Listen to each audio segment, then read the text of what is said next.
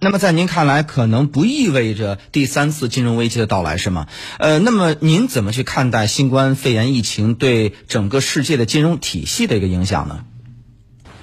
啊，到目前为止还看不出来。比如说银行体系啊、资本市场体系啊、债券啊，还有其他的这个不同的金融品种的市场，呃，基本上都是呃运行的呃这个有条不紊的，看不出来哪里出现那个堵堵塞或者是呃挤兑的一些迹象。所以啊，不管是 IMF 还是其他的这个国际金融机构啊，当然大家都在。呃，紧紧的盯着看哪里会不会出现问题。但是到目前来说，呃，整个国际金融体系运作的还是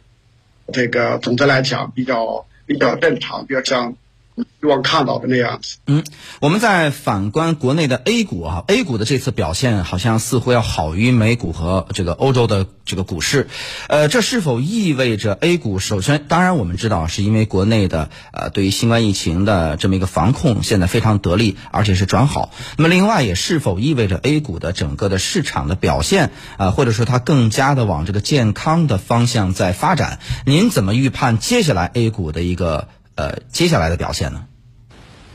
呃，我希望 A 股市场真的是往那个更加健康，呃，更加那个像真正的啊股票市场方向发展。呃，但是总的来讲，我觉得很遗憾的是啊啊，我还看不太出来啊，因为道理蛮简单啊，我们千万不要认为啊股市呃不跌或者是呃股市涨才是。高质量的好的这个股票市场，股市跌的话才是呃这个不好的这个啊股票市场，呃而应该要看到的就是该跌的时候应该跌，该涨的时候该涨。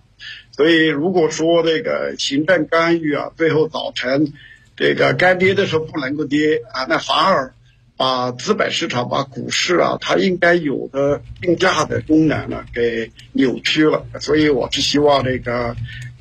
那个监管部门呢，有的时候那个呃，该做的这个呃，这个对市场的这个干预啊，也许可以偶尔做，但是不要变成一个呃经常性的这个动作。